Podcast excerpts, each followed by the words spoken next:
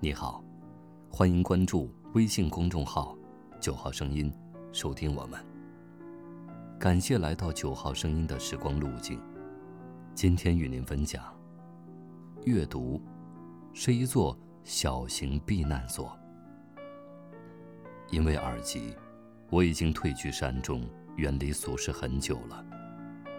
手机很少响，也没有什么朋友。唯一的娱乐活动。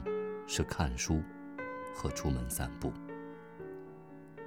有时候我也会想，如果让我在看不见与听不见之间做一个选择，我一定还是会选择做个聋子，听不见是非，倒落得清静。要是看不见书本，我就真的要闷死了。小时候，我的祖母就经常给我们念：“童子年年长，龙门日日开。家无读书子，官从何处来？”乡里也流传着这么一句谚语：“养儿不读书，不如养头猪。”所以，我从小就认定，读书是为人的本分，是高尚的。不读书的人。才是不正常的。目前为止，我读的书称不上多，但并不影响我对读书的热爱。书对我来说是良师益友、解忧良方。当我孤独寂寞时，一本好书就像是一位善解人意的朋友，悄悄化解我的郁结。每逢三岔路口、十字街头。茫然不知往东还是向西时，我总能在书里寻找主意方法。遇到烦恼了，我只要沉浸到书海里，便觉得十分心安，凡尘琐事瞬间抛到脑后。我在村里算个异类，三姑六婆们喜爱聚在一起道道家长里短，或是打打麻将。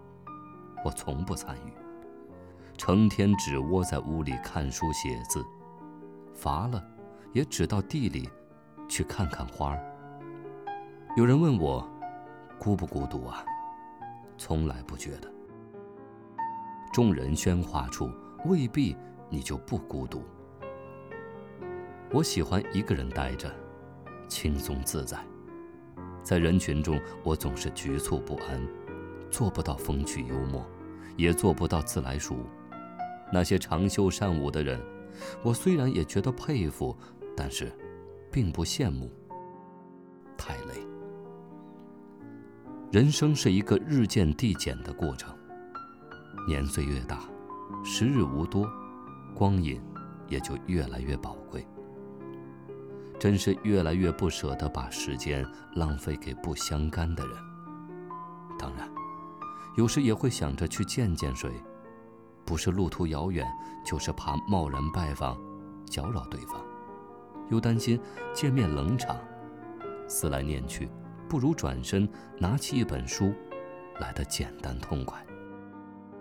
杨绛先生说：“读书就好比串门翻开书就能登堂入室，而且还可以经常去，时刻去，还可以不辞而别。”不必顾虑主人不开心。被我引为知己，并且终于领会什么叫做神交古人。想象一下，那些古圣先贤、世间名家，此刻全都待在你的书房里，等着你翻牌。上午可以与曹公聊聊，且想到底是怎么个做法。中午邀来李白、杜甫一起喝酒。晚上，就乘着圣埃克苏佩里的飞机，去小王子的星球上看看他的玫瑰，想想都兴奋。我曾经读过这么一段话：有个人去图书馆借书，结果那书给借走了。他说，那个借书人就是他精神上的远亲。社会关系和心理关系，前者的繁茂让你不寂寞。后者的存在，才让你不孤独。所以，爱读书的人，怎么会觉得孤独呢？小说是献给那些在某处悲伤的人的。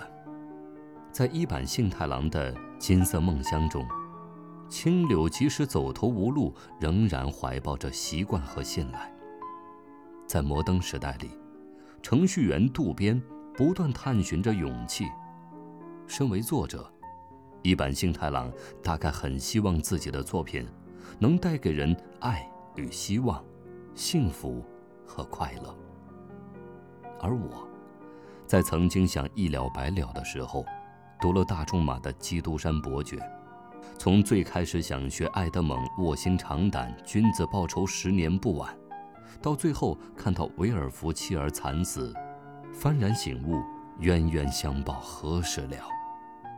又在最走投无路的时候，读了笛福的《鲁滨逊漂流记》，学会了以借方和贷方的方式，把自己的幸与不幸、好处与坏处，公公正正地排列出来。正如书中所说，在最不幸的处境之中，我们也可以找到聊以自慰的事情，把好处和坏处对照起来。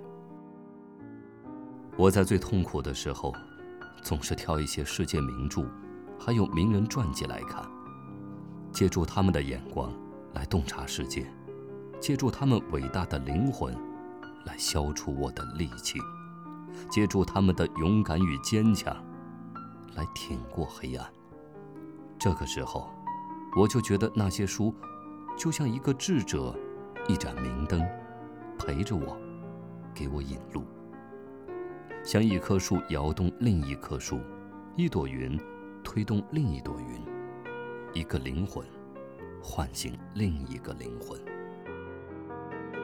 毛姆说：“阅读是一座小型避难所，能让人忘却生活中一切的愁苦。”有时我沉湎于阅读，会不由得随着书中人物云游四海。书就是我的远方。能让我忘了眼前的苟且，也会忽略时间的流逝。《大唐情史》里，玄奘法师西行前，反复嘱咐辩机多读书，并且语重心长地说了一句：“光阴，在书里，过得最快。”真是良言。今天的九号声音，又为你另存了一段。时光之旅，晚安。